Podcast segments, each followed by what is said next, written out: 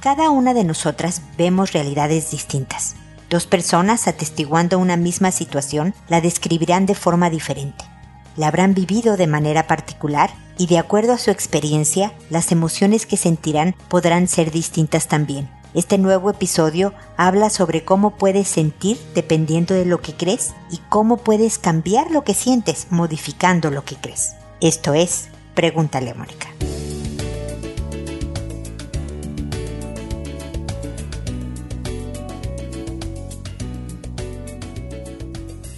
Bienvenidos amigos una vez más a Pregúntale a Mónica. Soy Mónica Bulnes de Lara, como siempre, feliz de encontrarme con ustedes en este espacio en el que puedo, espero, ser de ayuda para ir modificando emociones que son un peso en nuestra vida. Hay emociones que se vuelven carga, tristezas crónicas, rabias permanentes, resentimientos que se quedan con nosotros y que hacen daño. Es normal tener estos sentimientos dependiendo de las situaciones específicas que estamos viviendo. Pero como les digo muchas veces, lo que le decimos a nuestro cerebro, o sea, nuestro cerebro reacciona dependiendo de lo que le decimos. Si yo le digo estoy alegre, va a secretar dopamina, endorfina, ¿no? Si yo le digo hay un peligro enfrente, va a reaccionar preparando mi cuerpo para defenderme o salir corriendo. Dependiendo de cómo le hable a mi cerebro, va a reaccionar.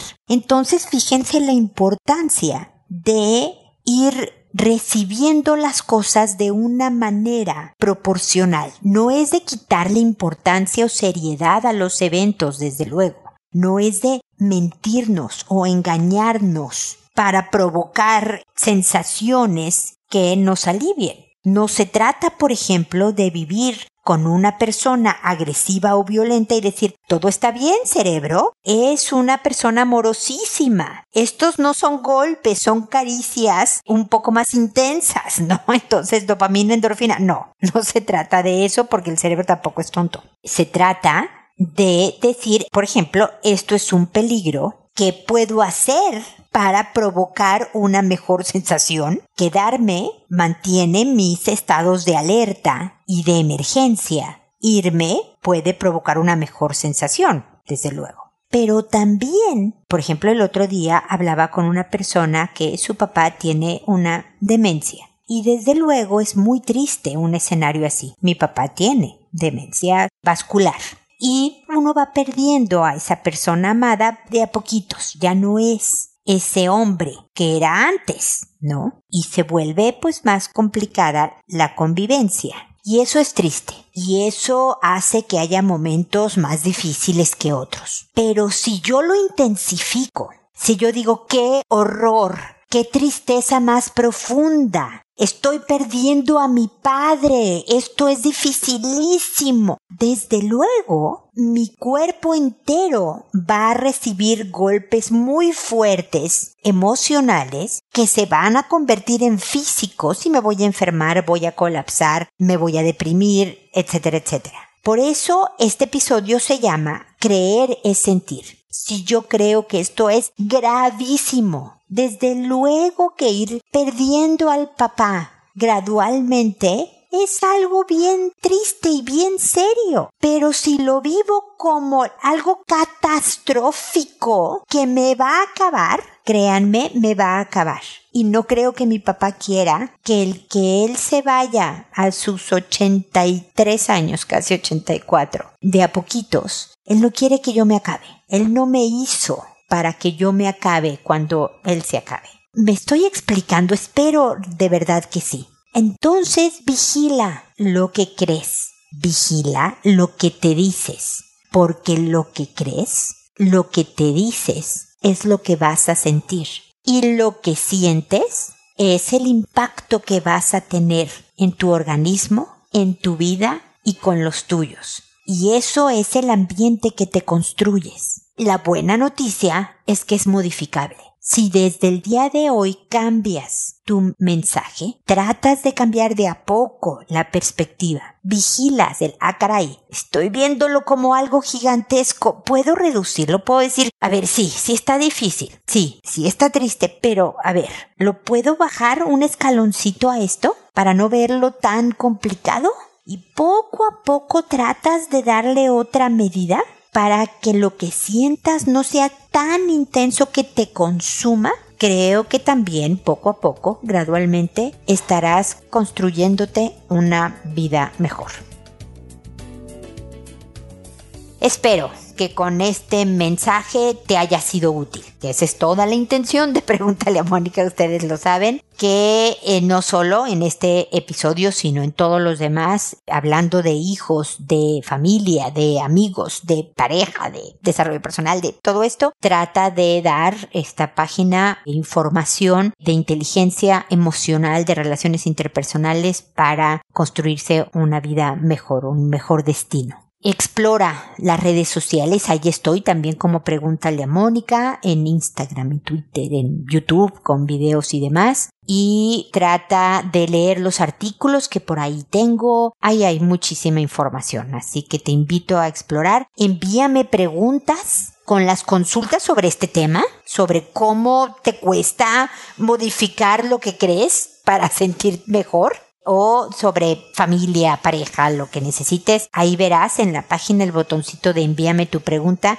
y como sabes te responderé como lo haré ahora con quienes me consultaron. Lo hago por orden de llegada. A todo mundo le cambio su nombre y cualquier dato que las identifique o los identifique para que sea absolutamente anónimo que una vez que les he respondido y se publica su consulta en un episodio como es ahora, les escribo un correo diciéndoles el número del episodio, el título del mismo y el nombre que les puse para que puedan escuchar mi respuesta que lo hago por audio porque además de que siento que pues es más personalizado el asunto y que es más cercano, también alcanzo a más gente, no solo le respondo a quien me escribió, sino que alguien que tenga alguna situación similar puede encontrar una idea que le sea útil. Cuando contesto la pregunta, si es por correo, solo le contesto a esa persona. Cuando es por audio, pues me oyen más gente. A veces me tardo, a veces no tanto. Ahora no me estoy tardando tanto porque ha habido, tal vez porque en Chile es verano, porque ahora la gente se está tomando ciertos descansos, entonces ha habido cierta disminución de preguntas. No me importa. Yo estoy para lo que ustedes puedan necesitar. Entonces, ahora estoy respondiendo un poco más rápido para fortuna de quienes me están preguntando. Entonces no me estoy tardando tanto, pero hay veces que llego a tardarme un mes, pero siempre, siempre respondo. Tengan esa certeza para complementar lo que ustedes hayan hecho en la situación de la que me consultan. Así que ahora me, me dispondré a responder a quienes me consultaron. El día de hoy empezamos con Irlanda, que me dice, mi relación me está lastimando. Es un gran hombre, que me ama y al que amo. Creo que el problema son nuestros traumas. Soy una persona amable y trato de ser justa. Le doy mucha importancia a eso. Considero por mi educación que es una virtud, pero por mis traumas de niñez, eso que podría ser virtud juega en mi contra. Me vuelvo demasiado sumisa y complaciente. Estoy en constante preocupación por el sentir de los otros y suelo sobreponer sus necesidades sobre las mías. Esto molesta mucho a mi pareja porque él, por su educación y traumas, tiene una preocupación, a mi parecer excesiva, por nunca ser el idiota en las situaciones.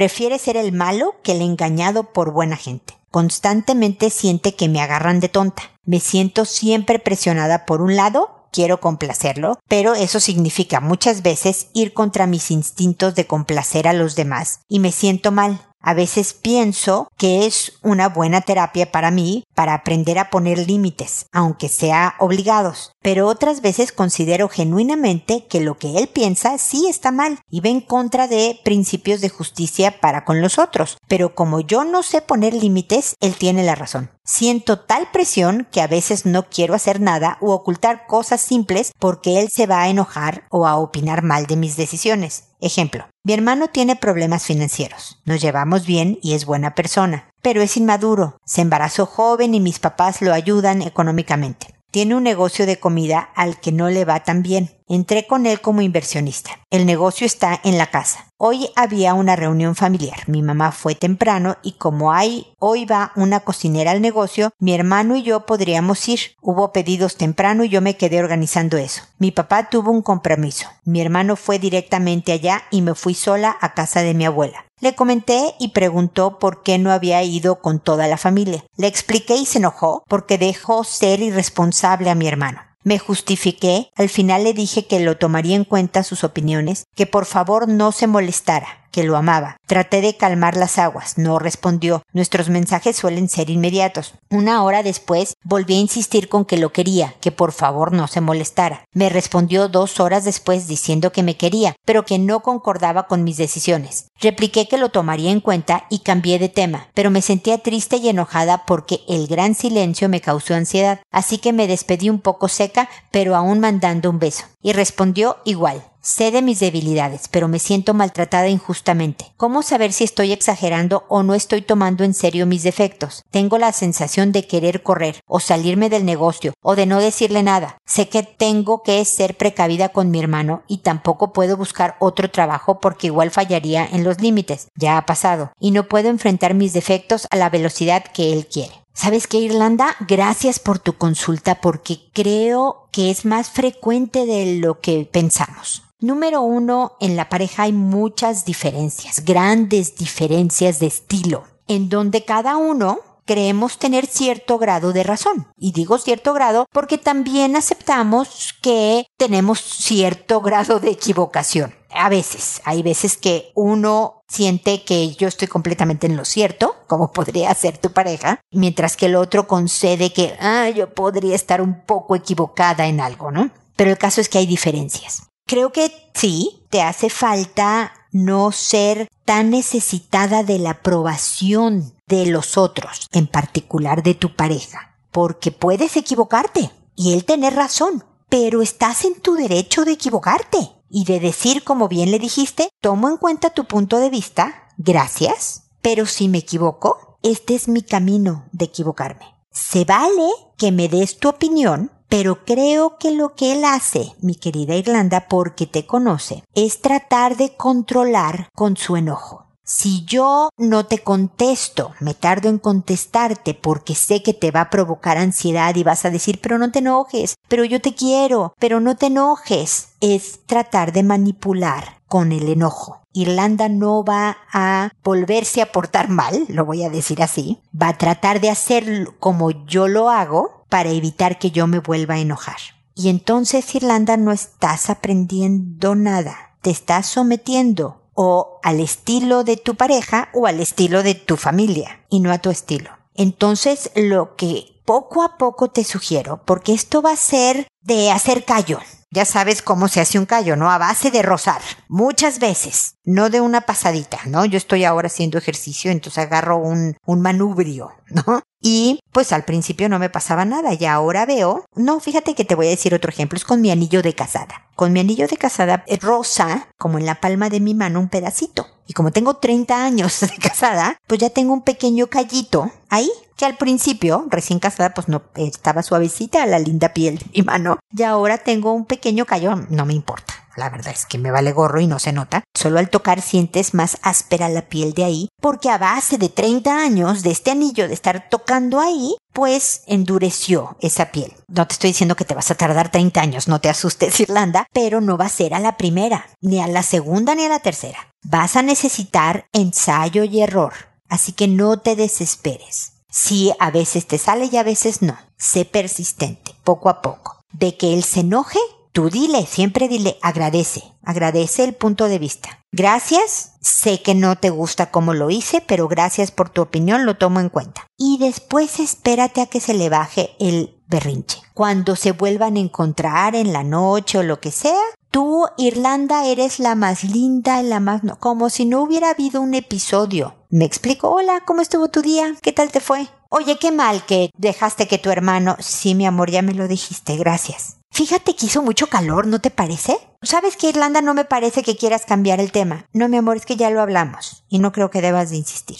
Me explico, pero no suplicando de pero no te enojes conmigo. tratando de verte un poco más firme, no ahondando en el tema ni suplicando su benevolencia, me explicó, sino usando palabras que no hablen de que él te conceda, no, un poco el, bueno, está bien, pero no lo vuelvas a hacer, Irlanda, por favor. No, no, no, si no tú le dijiste sí, ya me lo dijiste. Ya me dijiste que por qué me quedé. Ya te expliqué por qué. Aunque te voy a hacer un paréntesis, Irlanda. No tendrías por qué darle explicaciones. Pero ok, dáselas. Me quedé porque eso acordamos. Y a mí me pareció bien. No siempre me voy a quedar, mi amor, no te preocupes. Pero a lo mejor en otra ocasión me quede otra vez. Depende del cómo se den las cosas. Pero cuando él vea que tú estás tomando, no es tu hermano el que toma las decisiones, eres tú. A veces lo vas a maleducar a tu hermano, a veces no no importa. Es tu decisión. Pero es mostrarte así frente al mundo. Porque creo la impresión que me da porque es como un tipo de personalidad Irlanda, que por tu historia, como dices tú, tus traumas de niñez, yo le hablo un poco de la historia, tu historia, para ti es necesario la aprobación de alguien. Es necesario, por eso no te gusta hacer enojar a la gente. Y por eso les concedes, eres complaciente como tú dices. Tú hablas de ser sumisa. Yo hablo de que buscas la aprobación, porque parece que si no haces lo que les gustan, si ellos no quedan contentos, no te aprueban, algo pasa contigo. Habrá que explorar ahí qué está pasando, ¿no? ¿Qué pasó en tu infancia, en tu historia, que parece que el valor de ti como persona ocurría con la aprobación, el obedecer, el hacer lo que se esperaba de ti? Bueno, ya no es necesario, Irlanda, eres una mujer adulto. Y hay veces que debemos de hacer las cosas que los otros pueden no aprobar. Pero validar el entiendo lo que me estás diciendo, sé que no estás de acuerdo, lo estoy considerando, pero a veces haré tu punto de vista porque a veces será bueno, pero a veces no, mi amor. Gracias, lo agradezco siempre, pero así son las cosas. Y ahora, mm, ¿se te antoja comer taquitos de pollo? y poco a poco vas a ir haciendo callo. las primeras veces a lo mejor te sudarán las manos y te sentirás muy ansiosa. Actúa como la mejor actriz de Hollywood de que todo está bien, pero no pidas amor, pero no te enojes, pero te quiero mucho, pero te mando un beso, ¿no? Mándale beso porque es así como se llevan, pero no en plan suplicante. ¿Me explico, Irlanda? Cuéntame qué opinas de mi punto de vista con toda sinceridad estés o no de acuerdo. Espero que sigamos en contacto para ayudarte a hacer este callo y que poco a poco sientas más aplomo, más firmeza y que pase esta un poco, un grado, esta necesidad de ser complaciente, de buscar la aprobación de tu esposo y de todos los demás. ¿Ok?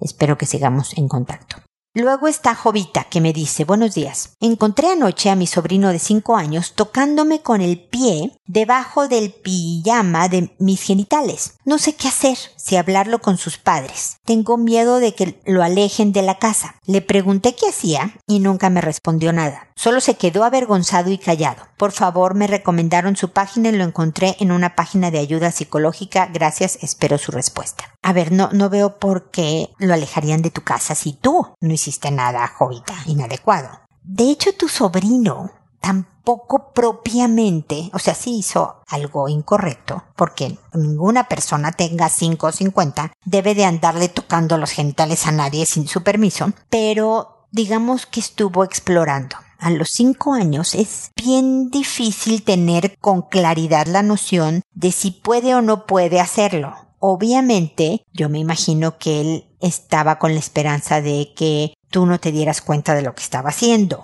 Eso habla de la inocencia y la ingenuidad de alguien de cinco años. Hiciste bien en preguntarle directamente, ¿no? Para que sepa que te diste cuenta. Hay adultos que disimulan, ¿no? porque no saben qué hacer y mejor hago como que no pasó nada y a ver si ya no lo hace. Eso nunca lo recomiendo. No hay que disimular. Aquí hay que enfrentar las cosas directamente. ¿Qué estás haciendo? ¿Por qué lo estás haciendo? Obviamente los niños aterrados muchas veces hacen lo que hizo tu sobrino. No contestan. ¡Sas! Me descubrieron. Veo por el tono de voz y por la situación que esto no se hace y me voy a meter en problemas. Entonces no contesto. Inmediatamente se dice Ok, no me estás contestando, pero te aclaro. Sobrinito mío, esto no se hace ni conmigo ni con nadie de tu edad más grandecita o de mi edad, pariente o no pariente, o sea, le aclaras todos los parámetros y no debe de volver a ocurrir. Como tienes cinco añitos, es importante que tus papás sepan, le tienes que aclarar cosa que le va a dar mucho miedo, pero no hay problema, no es para que te regañen y te castiguen, pero es importante que te hablen de estas cosas para resolver dudas y cosas.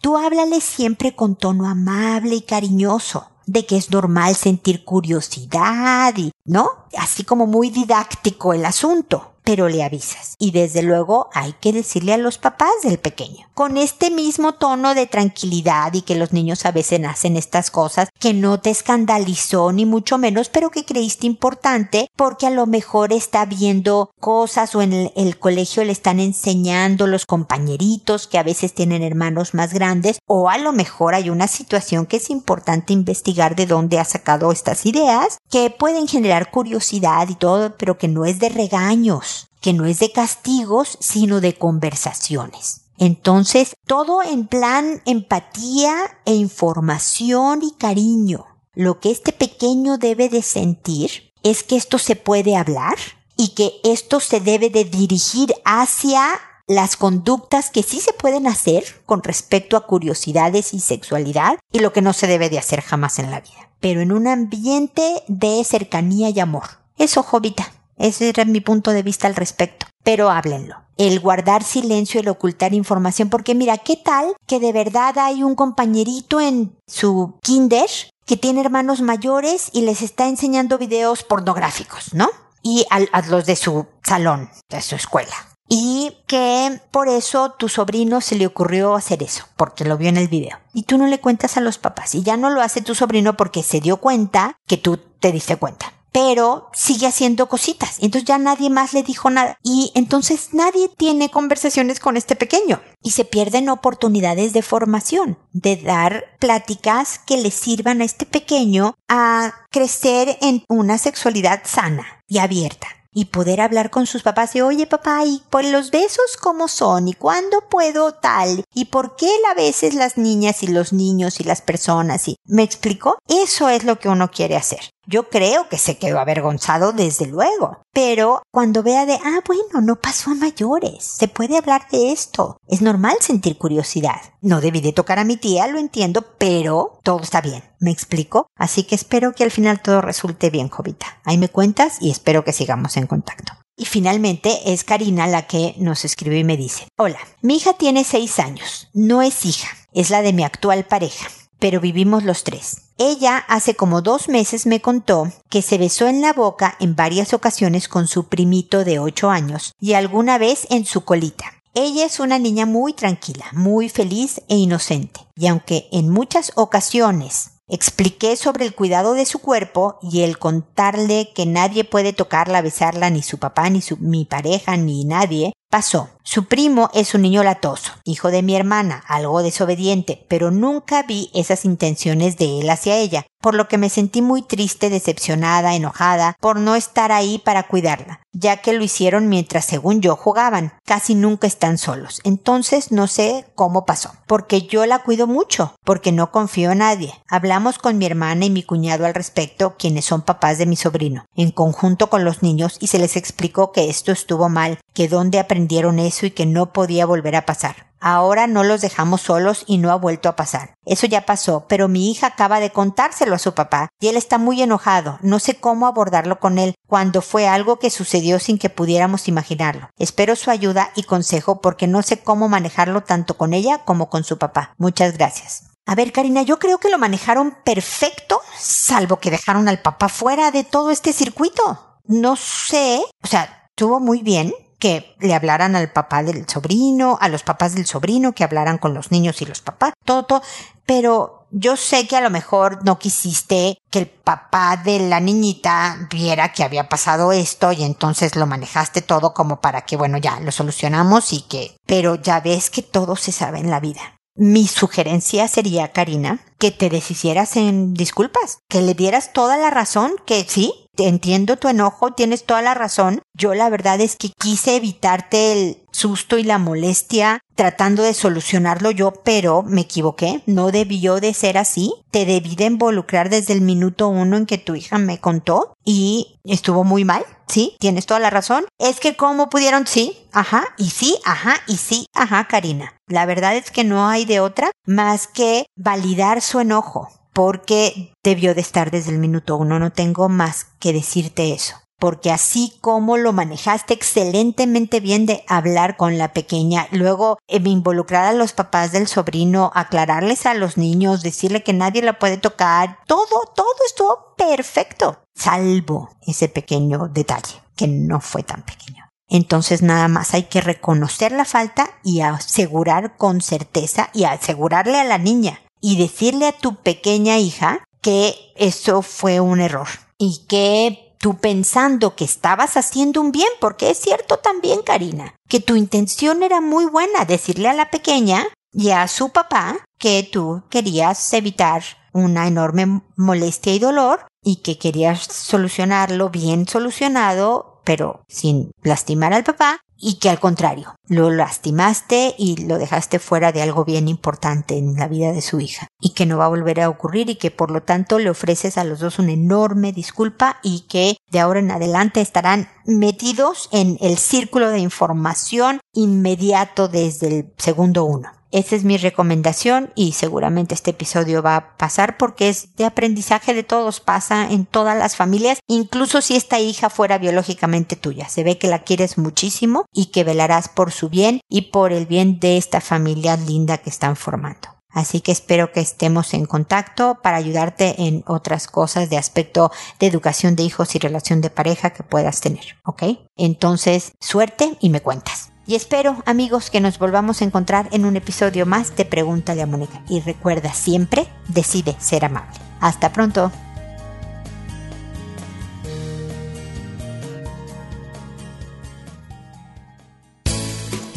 ¿Problemas en tus relaciones?